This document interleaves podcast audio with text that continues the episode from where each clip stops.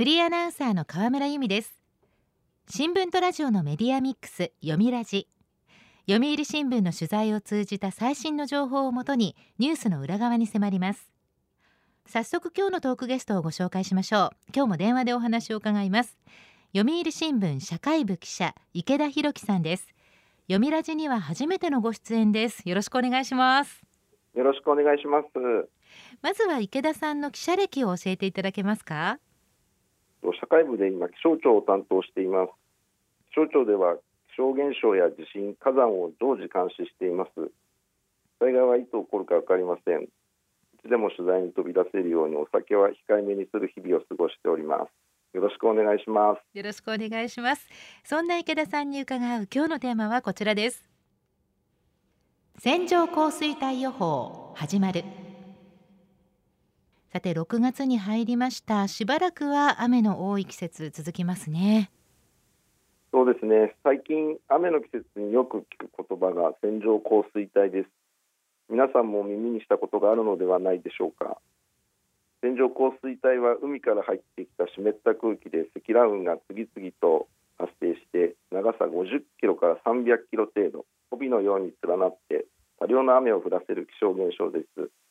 災害につながりやすく77人が亡くなった2014年8月の広島土砂災害鬼怒川が決壊するなどして20人が亡くなった2015年9月の関東東北豪雨死者行方不明者が300人を超えた2018年7月の西日本豪雨などがあります。はい。その線状降水帯の発生を予測して知らせるという取り組みを気象庁が今月から始めていますあらかじめ発生のリスクを周知することで早めの警戒早めの避難につなげようという取り組みです。これまでは線状降水帯が発生してから知らされるというパターンで予測や予報はできていなかったわけなんですが具体的にはどのように予報が発表されるんでしょうか？はい。線状降水帯の予報は原則12時間程度前から発表されます天気予報や警報注意報などは都道府県単位やさらに細かい地域ごとに出されますが線状降水帯の予報はまだ始まったばかりでそこまで精度が高くありません。当面は九州北部や関東甲信など全国を11に区分した大まかな地域ごとになります。また20%とか60%といったような確率も出ません。発生する可能性などの表現にとどまります。そうなんですね。はい。発表されれば報道もありますがご自身でも気象庁のホームページから確認できます。気象防災という欄にある気象情報を選択してからお住まいの都道府県を選びそこにアップされている府県気象情報あるいは地方気象情報の最新のものをクリックすれば線状降水帯の予測について確認できますおおむね6時間を切った段階で具体的な大雨の状況などが解説されるようになります。地図上で危険度分布がわかる気象庁ホームページのキキクルなども活用して状況把握に努めてください。気象庁は予測の精度の向上に取り組み2024年には都道府県単位2029年に市町村単位まで発生地域の精度を向上させていくことを目指しています。なるほど。私たち自身で情報を確認しに行くということ大切だと思いますが大雨の危険が早めに分かれば対策や予定の変更などもできますよね。ところで今回なぜですね線状降水帯の予報を発表することになったんでしょうか？はい。あのきっかけがありまして気象庁がこの予報を取り組むようになったのは2020年秋からです。この年は7月に九州豪雨が発生しています。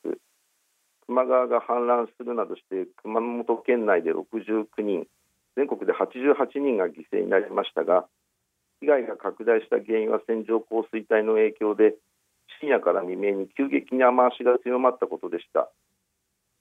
被害が大きかった熊本県球磨村の災害当日の状況をお話しします。お願いします。2020年7月3日は気象庁が大雨注意報などを出しており村は午後5時に避難所を開設しまず高齢者に避難を始めるよう呼びかける避難準備高齢者等避難開始を発令しています。その後雨が強まりすぐに一段階強い呼びかけである避難勧告に切り替えましたがその時はすでに午後10時20分になっていました。夜遅い時間帯だったので避難した人が少なく午後11時時点で5カ所の避難所に足を運んでいたのは合わせて20人だけだったそうです。そうなんですね。その後雨はさらに強まり4日の午前1時50分からの1時間半で球磨川の水位は3メートル18も上昇しました。村は午前3時半に最も強い呼びかけである避難指示を発令しました。しかし寝ている時間帯の避難というのは特に高齢者や介護介助が必要な方々にとっては難しいものです。そうですよね、まあ、一人では避難できないという方も多いと思います。池田さんは災害の当事者にも取材されたそうですがいかがでしたか？はい当時から球磨村の防災管理官を務めている中渡徹さんに話を聞きました元自衛官で一等陸様で務めた中渡さんは避難指示が出た午前3時半ごろから朝方にかけて防災無線に向かって涙声で避難を呼びかけたそうです。命の危険が迫っています。今すぐ高台に避難してください。中渡さんの訴えで逃げた人たちもいましたが午前5時ごろに球磨川は決壊村では高齢者施設や自宅にいた25人が亡くなりました。痛ましいですね。中渡さんは当時を振り返って早い段階で線状降水帯が発生すると分かっていれば違った対応ができたのではないかと話していました。明るい時間帯であればお年寄りも行動しやすくまた役場や消防団も各施設各家庭を回って呼びかけたり避難を助けたりできるからです。中渡さんは避難は明るいうちにが基本だと言います。線状降水帯を予想しようという試みはこうした教訓から本格的に取り組まれるようになりました。なるほど。過去の教訓を生かしてということですが線状降水帯の発生を予想する仕組みこれはどういうものなんでしょうか？はい。線状降水帯の予報は困難だとされてきました。陸上だけでなく海上の水蒸気量の観測も必要だからです。発生が多い西日本を中心に観測体制を強化して予報を出すには東シナ海から太平洋にかけて広範囲にわたる海上の水蒸気量のデータが不可欠でこれがネックとされてきました。気象庁では従来海上の温度や湿度はラジオゾンデと呼ばれるゴム気球で飛ばす観測機器により測定してきましたがこれだけではデータを取る頻度や範囲が少ないため線状降水帯の予測には不十分でした。データが足りなかったわけですね。そうです。検討が進められて海上の水蒸気量は衛星からの電波を受信する速度で観測する手法が有効だと分かりました。この性質を利用すればカーナビやスマホの位置情報システムに活用されている日本の導き衛星からの電波の受信具合を調べることで観測データを集めることができます。問題は広い海域のデータを集めることでした。データ収集には受信機を搭載した複数の船を列島沿岸に展開する必要がありますが気象庁の観測船は2隻しかないのです。2隻ですか。素人が考えても全然足りない感じはしますが打開策はあったんですか？えまず気象庁は海上保安庁に協力を求めました。海上保安庁は測量船4隻で予報に協力することになりました。しかしそれでも船が足りませんでした。そこで気象庁は民間の船舶にも協力を呼びかけることにしました協力といっても船員の作業の負担はありません。導き衛星からの電波を受信し気象庁のシステムに自動で転送する観測機器を搭載して運航してもらうだけです。ただし船の大きさには条件があります。電波の受信に対してはできるだけ船が揺れない方がいいので大型船舶である必要があるのです。なるほど。気象庁では国内で定期的に航行するフェリーや貨物船などに協力を求め現在琉球海運や新日本海フェリーフェリーサンフラワーなどの大型船10隻が今年から無償協力することになりました。気象庁の観測船海上保安庁の測量船を合わせると16隻での観測体制となっています。このうち琉球海運は福岡県と沖縄県を往来している1万トン超の貨物船3隻を使って観測します。運航担当の幸木康弘さんは大災害につながる線状降水帯の予測の力になりたい。気象予報は安全な航行のためにもとても重要。災害に対しては官民が力を合わせていくことが大事と話してくださいました。民間の協力も不可欠ということですね。線状降水帯の予報に欠かせない最新の気象観測のお話後半さらに続きを伺います。読みラジ。今日のトークゲストは読売新聞社会部記者池田博樹さん。テーマは線状降水帯予報始まるです。6月1日から始まりました線状降水帯の発生予測。どうやって予測をするのか。前半では海衛星そして船からの観測について伺いましたが他にもあるんですか？はいあります。気象庁では陸上の観測体制も急ピッチで強化してきました。湿度計は2020年時点の155箇所からすでに倍増しましたが今年度中に3倍以上となる520箇所まで増やす計画です。水蒸気量をマイクロ波で観測する機器も新たに導入し17箇所に設置されます。鹿児島県の屋久島や熊本市長崎県平戸市大分市鳥取市高知市三重県尾鷲市など西日本が多いですが静岡市や東京の八丈島千葉県勝浦市など関東の太平洋沿いまで設置されます、はい、で予報はこうして集めた海上、陸上のデータをスーパーコンピューターによる予測プログラムで分析することによって行われます。気象庁によりますと、こうした体制の確立にこれまでに300億円を超える予算が投じられています。あらゆる場所で日々気象観測が続けられているんですね。そうですね。気象庁の長谷川直之長官は5月18日の定例記者会見でまず最初の一歩という段階技術的にはチャレンジングなところにいるとし予測精度には課題があるとの認識を示しています発生するすべての線状降水帯について半日前に予測することは難しいですそうなんですかえ去年は日本全国で9回線状降水帯が発生していますが気象庁が現状でどこまで予報できるかを検証したところ半日前に予報できたと考えられるのは一部にとどまったということでした。もちろん予測を出しても空振りに終わる場合もあります。なるほど。やはり難しいんですね。そうですね。冒頭でお話ししたように発生地域をより細かく予測することも課題です。注意の呼びかけは地域を都道府県単位市町村単位と絞り込むことで住民の方により切迫感を持って警戒してもらえるようになるからです。気象庁は今後予測プログラムを改良し精度を向上させていくことを目指しています。